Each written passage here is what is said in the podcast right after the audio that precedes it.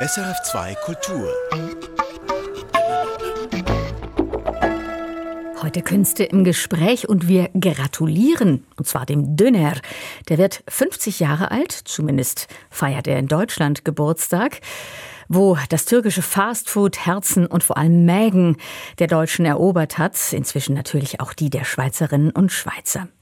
Dann schauen wir uns in einem zweiten Gespräch einen Film an, der wirkt, als spiele er in Tokio. Allerdings ist der Schauplatz nur, in Anführungs- und Schlusszeichen Zürich.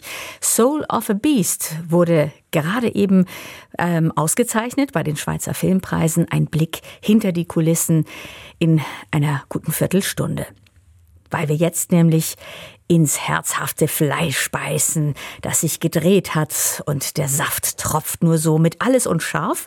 So lautet in der Regel die Standardfrage in der türkischen Imbissbude. Vor allem in Deutschland gehören die sogenannten Dönerbuden nicht nur zum Stadtbild, nein, inzwischen hat auch fast jedes Dorf eine. Ähnliches gilt natürlich auch für die Schweiz, aber in Deutschland wurde vor 50 Jahren die erste Dönerbude eröffnet. Und seither ist einiges um den Fleischspieß geschehen. Und es geht nicht nur um das Fleisch in dem neuen Buch des Kulturwissenschaftlers Eberhard Seidel. Und mit ihm hat Wanda Dürring gesprochen. Der Döner-Kebab, ein großes rundes Sandwichbrot, gefüllt mit fein geschnittenen, saftigen Lammfleischstückchen, Salat, Rotkraut, Zwiebeln und Tomaten und verschiedenen Soßen, mehr oder weniger scharf. Eben dieser Döner soll wesentlich zur Integration der türkischen Bevölkerung in Deutschland beigetragen haben. Davon ist Eberhard Seidel überzeugt. Seine These? dass der Döner mehr zur interkulturellen Verständigung beigetragen hat als möglicherweise also viele Beiträge von Intellektuellen oder äh, anderen äh, Volkshochschulen. Dies vor allem nach dem Mauerfall in Ostdeutschland, der früheren DDR, wo sehr schnell ein Dönerimbiss nach dem anderen aufging und wo Bürgerinnen und Bürger an einem Dönerimbiss erstmals Migrantinnen trafen. Vielerorts kamen Hans und Mustafa oder Helga und Aische äh, am Dönerstand ins Gespräch. Und tatsächlich die erste Begegnung der ähm, DDR-Bürger mit Menschen äh, mit äh, türkischem Hintergrund hat sehr oft an den Dönerimbissen stattgefunden. Und so wurde, glaube ich, der Döner Stück für Stück auch ein Stück der deutschen Identität. Seit über 35 Jahren beobachtet und untersucht der Soziologe und Publizist Eberhard Seidel die Migrationsgeschichte der türkischen Einwanderer und mit ihnen den Einzug des Döners in die deutsche Esskultur. Dieser Einzug begann weit vor dem Mauerfall. Alles begann mit den ersten Einwanderern aus der Türkei Anfang der 1960er Jahre. Damals waren die Arbeitskräfte, vor allem junge Männer, willkommen in Deutschland. Es war die Zeit des sogenannten Anwerbens. Der Plan war, dass die jungen Männer kommen, arbeiten und dann wieder in ihre Heimat zurückkehren und neue nachkommen. Die jungen Männer aber hatten andere Pläne, sie wollten bleiben. Doch dann kam die Ölkrise in den 1970er Jahren, die zog sich als Arbeitskrise bis in die 1980er Jahre hinein. Deutschland verkündete den Anwerbestopp. Es wurden keine Gastarbeiter mehr geholt. Das haben dann die Menschen, die hier waren im Land, äh, gemerkt, oh, äh, das Tor nach Deutschland äh, steht nicht mehr so weit offen. Deshalb haben viele angefangen, ihre Kinder und Ehepartner nachzuholen nach Deutschland. Haben gesagt, jetzt gibt es die Möglichkeit, also hier zu bleiben, weil in der Türkei nach wie vor die Situation oft sehr schwer war. Manche Familien eröffneten dann die ersten Gemüseläden, in erster Linie um ihre eigene Community zu versorgen. Weil es gab keine Auberginen, es gab kein Sucuk, es gab kein Lokrom. Äh, all das musste ja äh, auch dann angeboten werden, als die Familien hier auch gelebt haben. Das war der eine Punkt, dass also äh, Gewerbebetriebe entstanden sind. Gleichzeitig aber wurde die Arbeitslosigkeit immer heftiger. Die Menschen aus der Türkei waren besonders betroffen. Schließlich wurden sie ursprünglich als Fabrikarbeiter angeworben, nun aber brauchten eben diese Fabriken immer weniger Arbeiter, sie setzten auf Automatisierung. Entlassen wurden als erstes die ungelernten Arbeiter aus der Türkei. Auch die Gesellschaft wollte die Menschen aus der Türkei nicht mehr, man wollte sie möglichst schnell wieder loswerden. Strengere Ausländergesetze wurden erlassen. So sollten alle Menschen, die keinen festen Aufenthaltsstatus haben und Sozialleistungen beziehen, aus Deutschland ausgewiesen werden. In dieser Situation haben sich viele überlegt, ja, was machen wir? Wir müssen also selber Arbeitskräfte schaffen, weil also in den Fabriken werden diese Menschen nicht mehr gebraucht. Also haben sie angefangen, äh, Dönerläden aufzumachen. Und das war der Anfang einer Erfolgsgeschichte, zunächst in Berlin. Weil diese Döner-Sandwiches ein sagenhaftes Preis-Leistungs-Verhältnis hatten. Es gab die äh, Industriearbeiterschaft in Berlin, die das abgenommen hat, also diese Döner-Kebabs. Und es gab eher viele Wehrflüchtige aus Westdeutschland, die nach Berlin gekommen sind. Internationalisten, Studenten, also eine bunte Szenerie, äh, die offen war für neue Geschmackserlebnisse. Und es war der Anfang eines regen Austausches zwischen der deutschen Mehrheitsgesellschaft und der türkischen Minderheit das war so ein Wechselspiel zwischen Mehrheitsgesellschaft und zwischen den Anbietern aus der Minderheit, äh, was dazu geführt hat, dass die ersten Dönerläden in Einwanderervierteln aufgemacht haben, also wie Kreuzberg in, in Berlin. Und äh, von da aus ist, hat sich langsam also in anderen eher bürgerlichen Vierteln der Stadt dann auch ausgebreitet. Der Döner war nicht mehr zu stoppen. Noch größer wurde der Erfolg, wir erinnern uns, nach dem Mauerfall 1986. Den Dönerkebab mochten die Deutschen also, nicht alle aber mochten die Menschen aus der Türkei. Es gab also äh, eine starke, auch äh, in den 70er Jahren, schon 80er Jahren, starke rechtsextreme Szenerie, die Einwanderer aus der Türkei als volksfremd bezeichnet hat. Sie meinten, sie passten nicht nach Deutschland. Es gab eine richtige antitürkische äh, Stimmung in der Bevölkerung, die weit in die bürgerlichen Kreise hineinreichte. Anschläge auf Ausländer mit eigenen Betrieben wurden verübt, auch auf Dönerimbissbuden. Anfang der 2000er Jahre wurden auch Menschen getötet.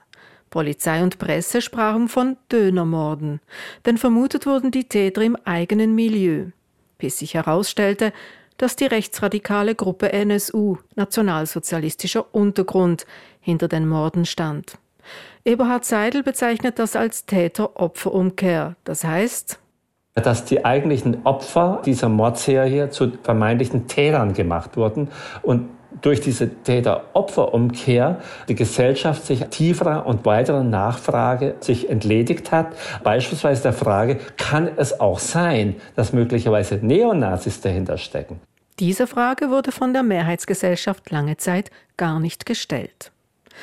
Solche Täter-Opfer-Umkehr gab es auch beim Gammelfleischskandal von 2005. Fleischhändler aus Nordrhein-Westfalen und Bayern brachten vergammeltes Fleisch in den Verkauf, belieferten Lokale im ganzen Land, auch Döner-Imbissbuden. Und schon war die Rede von der Döner-Mafia, obwohl die Imbissbetreiber gar nicht wussten, dass sie mit faulem Fleisch beliefert wurden. Man hat ganz äh, schnell einen Schuldigen gefunden, der ohnehin in der Gesellschaft nicht gut beleumundet ist, nämlich die, die Menschen mit dem türkischen Hintergrund. Noch heute werden Menschen mit türkischer Abstammung in Deutschland oft angegriffen. Attacken auf Dönerimbissbuden sind keine Seltenheit. Allein in Berlin wurden in den vergangenen zwei Jahren über 1000 Attacken gezählt, betont Eberhard Seidel. Darüber gesprochen oder geschrieben werde kaum. Das ist für mich sehr bitter, weil ich so das Gefühl habe, dass in Deutschland die Mehrheitsgesellschaft sich irgendwie arrangiert hat, dass es Gewalt gegenüber der Minderheit der Menschen, die aus der Türkei kommen, gibt und es so etwas wie eine Empathielosigkeit. Doch die Einwanderer aus der Türkei und ihre Nachkommen ließen und lassen sich nicht unterkriegen. Die Dönerimbisse haben sich zu einer großen Branche entwickelt. 80.000 Arbeitsplätze zählen allein die Imbissbuden. Die wachsende Dönerherstellung ist hier noch gar nicht mitgezählt. Aus den ersten Imbissbuden wurden große Familienunternehmen. Manche Kinder der ersten Einwanderer studierten Betriebswirtschaft oder Ingenieurwesen und entwickeln, tüfteln und treiben die Dönerproduktion bis heute voran. In seinem Buch beschreibt Eberhard Seidel deshalb die Eröffnung der Dönerimbisse als einen Akt der Widerständigen sich nicht zu beugen, dem Druck und nicht sich vertreiben zu lassen, sondern zu sagen, wir bleiben hier und äh, wir bieten was an. Nämlich eine preisgünstige und erst noch sättigende volle Mahlzeit. Mit jedem Dönerstand, den sie in Deutschland aufgemacht haben, haben sich ein Stück weiter verwurzelt. Und mit jedem Döner, den sie an die Mehrheitsgesellschaft verkauft haben, gab es eine Kommunikation, eine Interaktion, einen Austausch. Äh, und rückblickend kann man sagen, hat der Döner-Kebab und also das Angebot, ein Essen zu, zu, bieten für die Menschen der Mehrheitsgesellschaft mit zur Integration äh, und zum Verbleiben äh, und dazu beigetragen, dass die Menschen mit einer Einwanderungsgeschichte aus der Türkei fester Bestandteil dieser Gesellschaft sind. Und auch der Döner-Kebab, der ist in Deutschland ganz oben angekommen. Seit einigen Jahren führt sogar das berühmte Nobelhotel Adlon in Berlin den Döner-Kebab auf seiner Karte – eine gehobene Variante. Es ist geschnetzeltes Kalbsfleisch, also sehr schmackhaft, muss ich sagen. Es schmeckt sehr gut. Und statt Knoblauchsoße wird Trüffelcreme beispielsweise verwendet.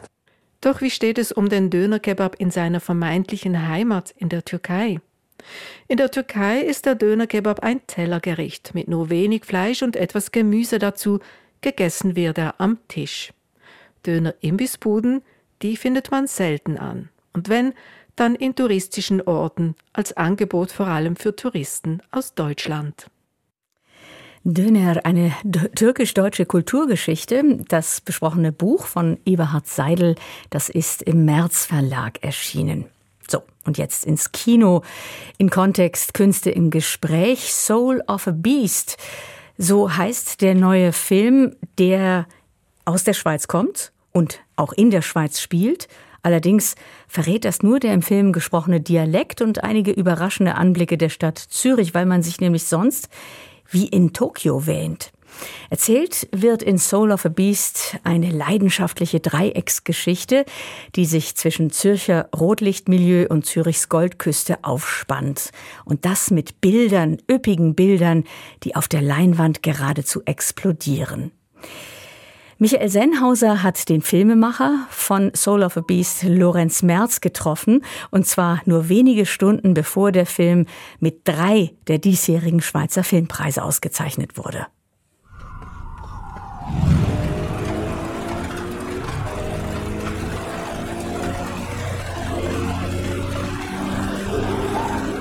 Eine rasende Motorradfahrt über alle Rotlichter der Zürcher Langstraße gibt bald zu Beginn von Soul of a Beast das Tempo vor. Gabriel hat sich mit dem Rollbrett angehängt. Sein bester Freund Joel ist der rasende Fahrer. Das reine, jubelnde Leben gewinnt in diesem Spiel mit dem Tod.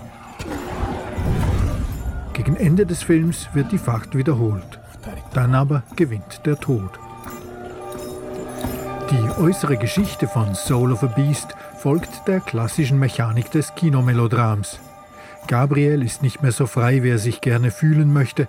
Er betreut in der Langstraßenwohnung seinen kleinen Sohn Jamie, den er mit der psychisch ausgeklinkten Goldküstenprinzessin Zoe gezeugt hat.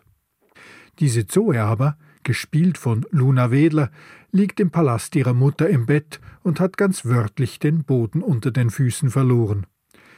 Die rothaarige Schwiegermutterhexe ist zugleich Nachrichtensprecherin und erklärt der Welt auf TV24 die Welt auf Französisch, weil Zoes böse Mutter von Lolita Chamar gespielt wird, der Tochter von Isabelle Huppert.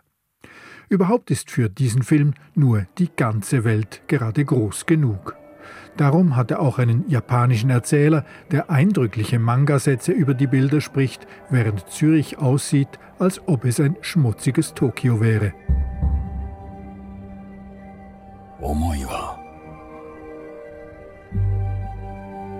Kumo dass der Jugend, dem Kino und seiner ewigen Sehnsucht geschuldete Drama bricht auf, als sich Gabriel unrettbar in Joels neue Freundin Cory verliebt. In einer Nacht, in der die drei im gemeinsamen Meskalinrausch Zootiere befreien, darunter ein Pumapaar und eine Giraffe.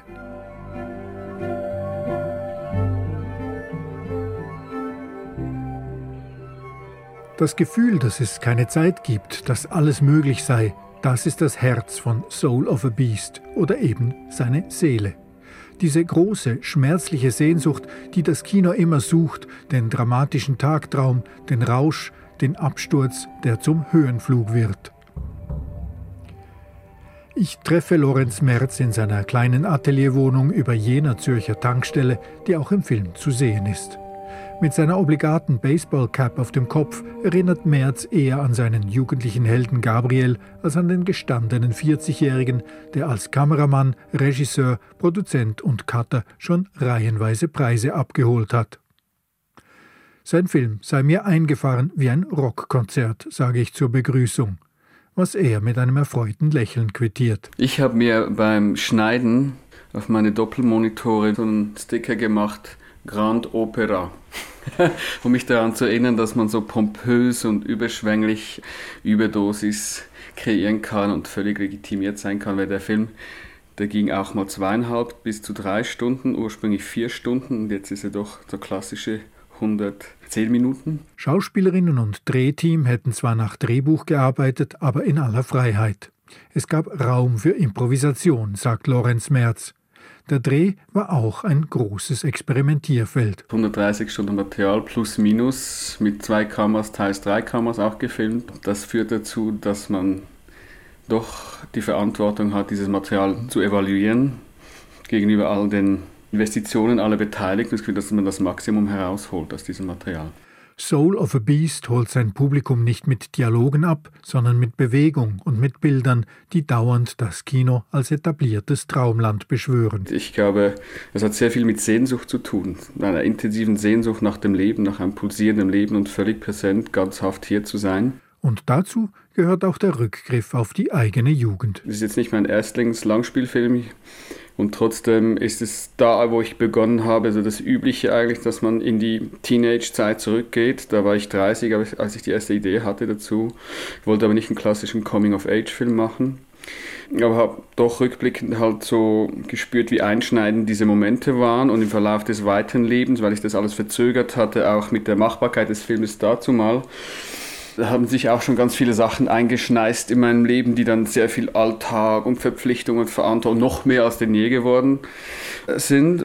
Auch Lorenz Merz ist sehr früh Vater geworden. Trotzdem sei der Film höchstens indirekt autobiografisch, sagt er. Irgendwie dieses Herangehen an diesen Film nochmal hat mir selber noch eigentlich diese Sehnsucht, die ich zum Teil auch verloren, ignoriert habe, dass die noch vorhanden sein sollte, habe ich die wie wiederentdeckt mit dem Machen dieses Films und besonders im Drehen selbst und was das echte Leben parallel noch mir zugespielt hat, hat das noch viel mehr unterstützt, dass ich dasselbe eigentlich lustigerweise ganz diese Gefühle mit dem, dass man ja wenn man einen Film schreibt, sehr theoretisch an der Bank sitzt und plötzlich sitzt man inmitten seines Drehs und merkt, wow, diese Gedanken Sehnsüchte haben sich jetzt gerade so eben materialisiert und man steht mittendrin in diesem Set, das doch sehr echt sich anfühlt. Da ist die Urkonstellation des Melodrams, eine Frau zwischen zwei Männern, zwei Freunden. Die beiden sind allerdings weit entfernt vom klassischen Bild des Mackers. In der Geschichte der Hauptfigur ist es ja auch so, dass er sein Leben mehr oder weniger auf die Reihe kriegt, auch wenn man das verurteilen kann. Und doch ist ein junger Teenager, ein liebender Vater, aber eigentlich einer, der erst realisiert, in welcher verzwickten Situation er sich überhaupt befindet, indem er sich verliebt. Und er hat eigentlich nicht das Recht, sich zu verlieben. Ganz einfach gesagt, weil das eine riesige Kettenration mit sich bringt und den ganzen Gedanken von, was Freiheit in seinem Leben bedeutet, aufbringt, wo ich denke auch die Kernfrage letztlich ist, und doch landet der Film gerade bei den Frauenfiguren, bei den Stereotypen des Kinos. Bei der Schwiegermutterhexe, der Sirene, dem abgestürzten gefallenen Mädchen und sogar bei der Hure mit dem goldenen Herzen, jener Langstraßenprostituierten, die Gabriels Sohn Jamie hütet, während Gabriel unterwegs ist. Ja, das ist schön benannt und das ist, denke ich, auch wiederum die größte Stärke und größte Schwäche an diesem Film, je nachdem, wer was sucht vom Kino. Aber ähm, ich wollte natürlich einerseits ganz bewusst eine sehr fast klassische naive Plotlinie entwickeln, weil mir das viel mehr ermöglicht hat, wie über die formelle und, und so nicht oberflächliche Angelegenheit Ebenen zu eröffnen, die sonst nicht möglich wären, denke ich. Das funktioniert tatsächlich, denn indem dieser Film seine Sehnsuchtsmechanik offenlegt, bringt er mich auch als Zuschauer dazu, meine eigene Lust auf Sehnsucht zu erkennen. Das war mir wichtig, eine einfache Geschichte an der Oberfläche zu haben, die eigentlich jeden ansprechen könnte und doch das cinephile Publikum auch noch was abkriegt, und das geht einerseits in die Richtung, dass ich so eine, nach einer Mischung suche, auch die ich für mich persönlich nehme, Arthouse Mainstream with Soul.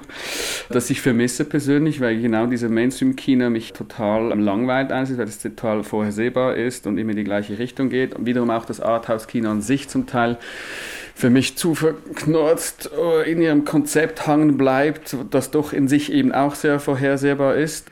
Vorhersehbarkeit schafft Raum für Spiel und Überraschungen. Eben sind sehr plakative Figuren und vielleicht auch eben um sie schnell greifbar zu machen. Wiederum sind sie aber auch so geschnitzt, aus meiner Perspektive zumindest, dass es keine Antagonisten gibt. Von die Schlampe oder die Hexe oder die Sirene. Ja, es sind starke Frauenfiguren eigentlich, die mit der Selbstverständlichkeit ihren Platz einnehmen. Diese Selbstverständlichkeit ist zu spüren bei den Schauspielerinnen. Lolita Chamar als Schwiegermutter Fernsehhexe, Luna Wedler als abgestürzte, ausgeklinkte Goldküstenprinzessin haben sichtlich Spaß an ihren Rollen. Etwas anders gelagert ist die Rolle der Cory, der Frau zwischen den beiden jungen Männern. Auch diese Figur ist eher Projektionsfläche als Psychogramm. Mit ihrer schönen Leichtigkeit weckt sie die Sehnsucht, wird zur fast passiven femme fatale. Ich glaube mehr, dass, dass diese, diese Unschuldigkeit, die sie trotzdem trägt und trotzdem diese, diese quasi Gewalt, die sich auch ausübt über die, die ihr gegenüber ist, die sich gar nicht bewusst ist, dass das die, die Kernsache ist in dieser Figur oder dieser Menschen, die diese Kraft haben, weil die auf gewisse Weise anziehend sind, charismatisch sind und ihnen einfach alles sehr einfach gelingt vielleicht und sie mit einem bestimmten Fluss durchs Leben gehen können und erst im Nachhinein realisieren, was sie eigentlich mit ihrer vielleicht impulsiven, gar nicht so ernst gemeinten Art anstelle in den Wesen der anderen. Gespielt wird Cory von Ella Rumpf, die vor acht Jahren mit Simon Jacquemes Jugenddrama Krieg als kämpferisch-androgyne Ali aufgefallen ist. Lorenz Merz führte damals die Kamera. Ella Rumpf wurde seither immer wieder in ähnlich taffen Rollen besetzt, etwa als Tiger Girl. Dabei sei Ella Rumpf für ihn die eigentliche Inspiration für die so ganz anders angelegte Cory, sagt Lorenz Merz. Wenn die Rolle so geschrieben ist, das Drehbuch in sich eine bestimmte Konsequenz hat, ist natürlich eine Schauspielerin wie sie auch, die das sehr schnell herausspürt und greifen kann. Wiederum muss man sagen, dass auch bei dem Dreh wir das immer mehr herausgefunden haben, dass das tatsächlich viel mehr ein Sehnsuchtsbild ist, als eine reale Beziehung sein soll oder werden kann. Das darf aber auch gelesen werden, wie es will. Dann doch soll man sich verlieben in sie und soll auch sie Liebe und Sehnsucht haben und ist trotzdem überfordert von ihren sehr impulsiven Gefühlen, die in alle Richtungen gehen können. Und auch das macht der Film transparent. Als Kinozuschauer erkenne ich im besten Fall, was die Filmemacherinnen auf dem Set erkannt haben. Es wurde auch für mich ähm, zu der interessanten Entwicklung während des Drehs zu begreifen, dass ich das viel interessanter finde als diese Liebesgeschichte, die tatsächlich zusammenfinden soll, sondern dass das tatsächlich eine Projektionsfigur ist aus, aus der Hauptfigur heraus, etwas Unerreichbares bleibt und darin liegt auch der große Schmerz. Schmerz und Sehnsucht die gehen auch von der überraschend exotisierten Stadt Zürich aus. Licht, Kamera und Location jagen den Alltag aus der Stadt und machen sie wie die Figur Corey zu einer Kinoprojektion. Ja, es war der Wunsch, einerseits einen universellen Ort zu kreieren und Zürich als eben nicht neutrale Bühne zu benutzen, einerseits, aber dass es halt international auch lesbar und ersetzbar ist und nicht einen Lokalbezug kriegt, obwohl es für Zürich und Zürcher Anwohner absolut erkennbar ist ist, zum Teil aber auch verfremdet ist und sie einen neuen Blick und einen anderen Blick auf ihre eigene Stadt entdecken. Aber natürlich, ja, lange wieder Film werden, weil ich oft auch überlegt habe, diesen Film könnte ich genauso gut da, da oder da oder hätte die Sehnsucht gehabt, weil es auch viel einfacher gewesen wäre, vielleicht das, diese Welt zu kreieren, irgendwo nach Portland oder nach Tokio zu gehen oder in Paris, weil es einfach, sagen wir mal, auf visueller Ebene cinematografische dankbare Geschenke da überall offen liegen, weil man dann 360 Grad um sich schauen kann und es irgendwie visuell attraktiv ist. Und in Zürich muss man schon sehr viel recherchieren und Location patchworken und zusammenkriegen, damit man diese Welt Welt glaubwürdig gestalten kann. Soul of a Beast ist zugleich ein eigenständiges Kunstwerk und die Summe all dessen, was dazu geführt hat.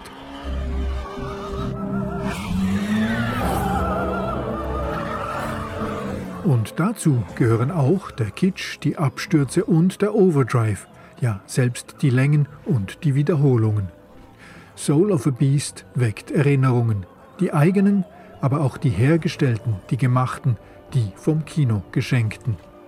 Die Seele dieses Biestes ist das Kino selbst.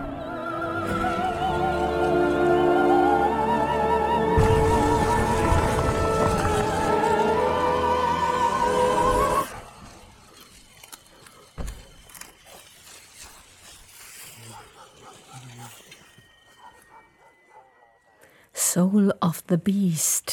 Der Film ist jetzt in diversen Schweizer Kinos zu sehen. Erfahren Sie mehr über unsere Sendungen auf unserer Homepage srf.ch-kultur.